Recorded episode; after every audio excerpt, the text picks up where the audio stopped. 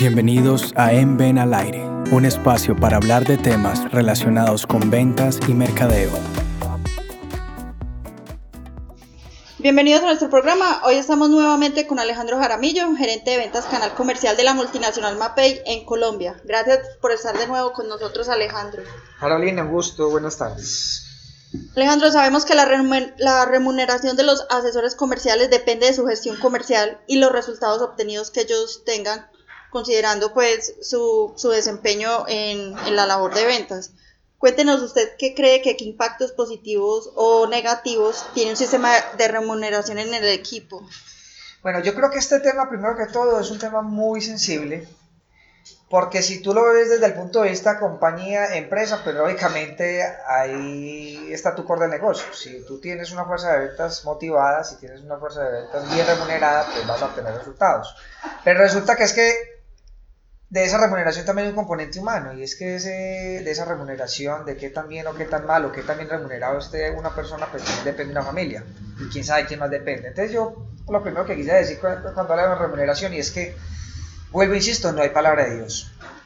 Y creo que la clave para decir si hay un buen o no sistema de remuneración es conocer al fondo el core del negocio, ¿cierto?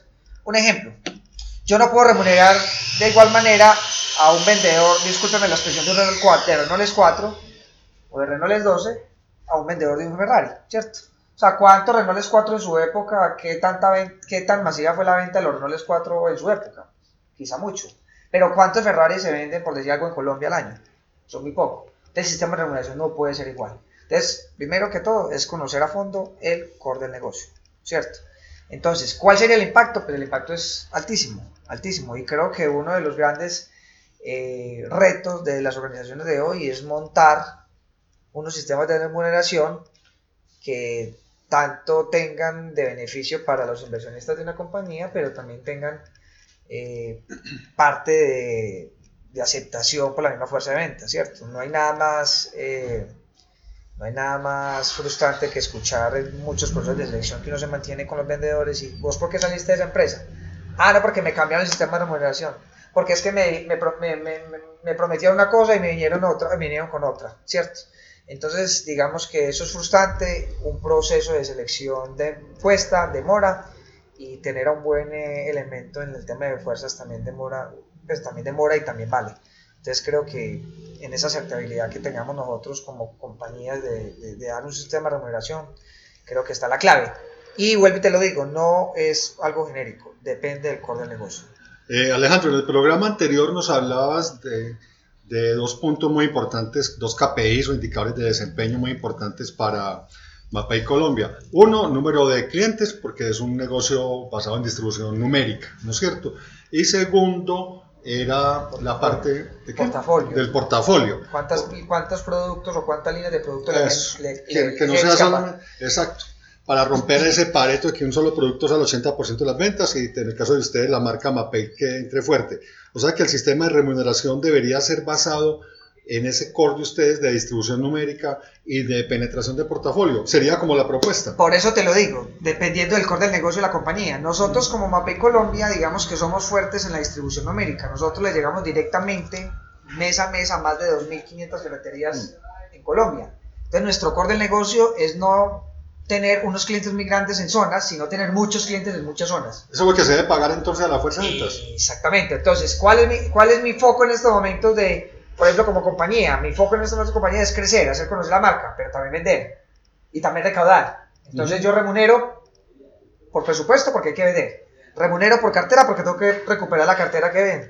Pero enfoco mucho mi énfasis en qué? En que me vendan cada vez más a más clientes y a los que ya tengo codificado les venda cada vez más productos de los que tengo disponible en el portafolio. O sea que un indicador de desempeño que no esté ligado a remuneración no tiene sentido.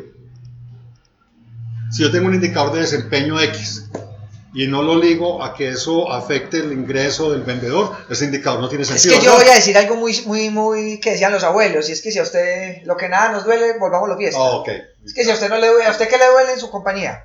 O sea, usted trabaja contento, usted trabaja feliz, usted trabaja por lo que le gusta. Pero a usted también le gusta que cada 15 días le llegue a su cuentica lo que usted, la empresa, le dice, venga, yo le doy a usted por lo que usted hace por la empresa. Entonces, a usted eso no le duele, entonces... Lo que pasa es que uno como asesor se encuentra en empresas que tienen indicadores de desempeño no ligados a la compensación, entonces le digo lo mismo, no tiene sentido. Es que no tiene sentido, porque si entonces usted cómo compenetra, pues, o sea, hombre, estamos en un modelo muy reactivo, Latinoamérica todavía es muy reactivo y todavía nos movemos mucho por dinero y el mundo se mueve todavía por dinero, no nos vamos a decir mentiras, entonces, hombre, si a ti no te duele tu bolsillo, pues tú no vas a pararle bolas a eso. Entonces yo sí pienso que una parte clave de los indicadores de desempeño tiene que ir ligados al tema de remuneración.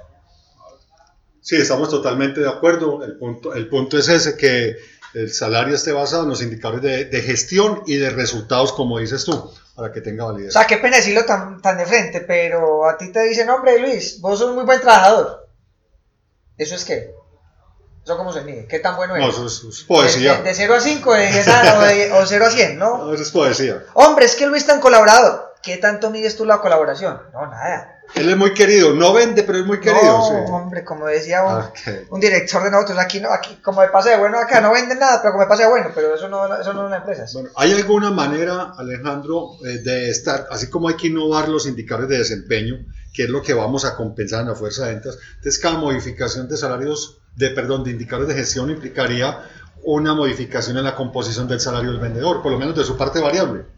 Debería ser así. Sí, claro. En el tema de ventas, sí. En el tema de ventas, si vos modificas la forma de, de tus indicadores, modificar la forma de remuneración totalmente. Eso ya implica Por eso, también... es, por eso es el riesgo de estar cambiando el sistema de remuneración. Ah, exacto. ¿Cierto? Porque vuelvo y te lo digo, cada cambio en la vida genera su traumatismo. Y cada cambio en la vida genera su tiempo de cogerle el tirito, como decimos aquí en Antioquia. ¿Cierto? Entonces, si vos se lo cambias cada seis meses, pues no vas a tener tiempo de evaluar si el indicador sí te funciona o no te funciona. Bueno, pero hay que, ahí nos toca la parte de régimen laboral, ¿no? Hay que ser muy cuidadosos también en el contrato que elaboremos con la fuerza de ventas, que permita flexibilidad, sin Sí, deteriorar las sí. condiciones del empleado. Por eso digo que hay que ser, por eso la apreciación en el inicio del programa fue, no hay palabra de Dios, Ok. ¿cierto? No hay palabra de Dios, Sí, te lo digo, eso es uno desde la experiencia, pero una, una cosa es una empresa de vasitos, otra cosa es una empresa de, de- de espátulas, otra cosa de brochas, otra cosa de materiales de construcción.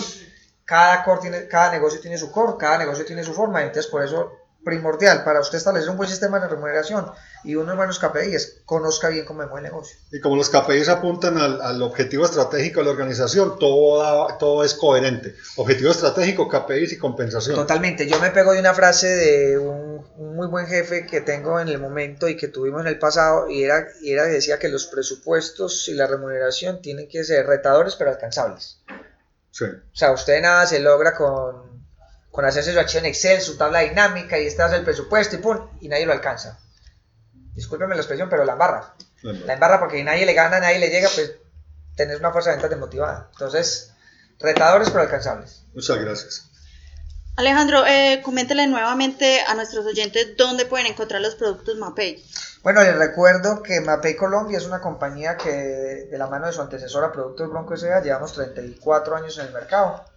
Hoy en día nos movemos en, una red bastante amplia a través de cinco regionales.